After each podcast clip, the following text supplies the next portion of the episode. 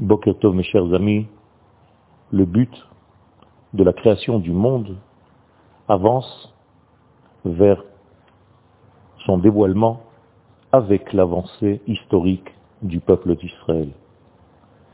Cette énorme machine, avec le but qu'elle contient, fait peur. Moab a peur du peuple. Vayagor Moab mi. Il n'a pas peur des juifs individuellement parlant. Il a peur de ce peuple, déjà depuis la sortie d'Égypte, tout simplement parce qu'il voit qu'il y a ici une association élohite, divine. Avec le mouvement d'Israël ici-bas, il y a un mouvement divin à l'intérieur de ce mouvement qui fait avancer tout le processus vers la rédemption totale.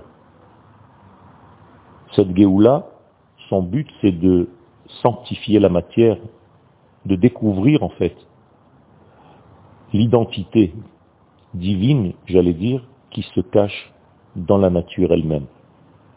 Par exemple, le fait de sortir de l'eau du rocher, eh bien, cela signifie qu'Akadosh Baruch est en train de préparer le peuple à trouver la sainteté qui se cache dans la matière inerte. Même un rocher contient de la Torah comparé à l'eau. Il suffit juste de lui parler, il suffit juste de concevoir la chose pour que cette chose se manifeste. Balak comprend ce secret, il sait qu'il ne s'agit pas ici d'un phénomène humain, il comprend qu'il faut monter d'un degré pour battre le peuple d'Israël avec le message qu'il contient. Et cette guerre va devenir une guerre spirituelle, et c'est à ce moment-là que Bilham entre en jeu.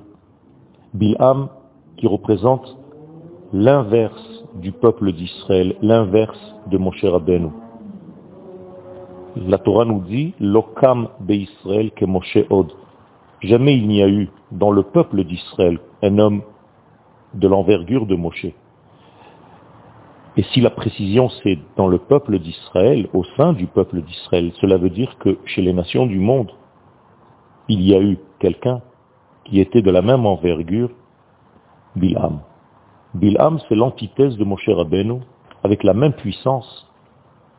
Le seul problème, c'est que Moshe, lui, représente l'intellect divin sous la forme d'un homme, alors que Bilham, son plafond, ne peut pas dépasser l'intellect humain seulement. C'est le summum de l'intellect humain.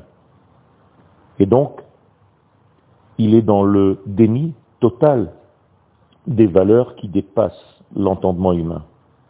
La Gemara, dans le traité de Sanhedrin 67, pose la question pourquoi on les appelle sorciers Mechashvim? Et elle répond chez Makrishim Pamal Mala, parce qu'il nie l'existence de ce qu'il y a au-delà. Ces forces-là viennent boucher, scléroser le flux divin dans ce monde. Ces forces négatives que Bilham représente empêchent le ciel de descendre sur terre. Ce sont des forces qui sont contre l'idéal divin de l'existence tout entière. Des forces qui s'adressent, dont le but est de faire revenir le monde au chaos, au toibohu. Bilham sort de ce contexte-là pour insulter, pour maudire le peuple d'Israël, pour maudire en fait le peuple qui est censé dévoiler la volonté de Dieu sur terre, le peuple d'Israël il est intéressant de constater que Bilham n'a qu'un seul œil. Pourquoi? Parce qu'il est incapable de voir les deux niveaux de l'existence. Le niveau de l'idéal divin et le niveau de la réalisation, de la concrétisation de, de cet étage. C'est exactement l'inverse du peuple d'Israël qui voit, qui est censé voir l'existence avec deux yeux. La malédiction de Bilham vient séparer le ciel et la terre, comme s'il ne voyait qu'avec un seul œil ce qui se passe ici.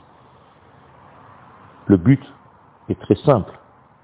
C'est de laisser le peuple d'Israël dans son désert, pour ne pas que le peuple d'Israël arrive à sanctifier la matière, pour ne pas que se dévoile la sainteté de la nature. Et ce n'est pas par hasard que la Torah va relater un épisode très curieux entre Bilham et son ânesse.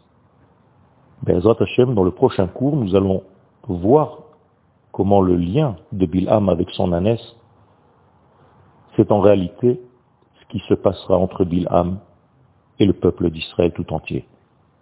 Une bonne journée à tous.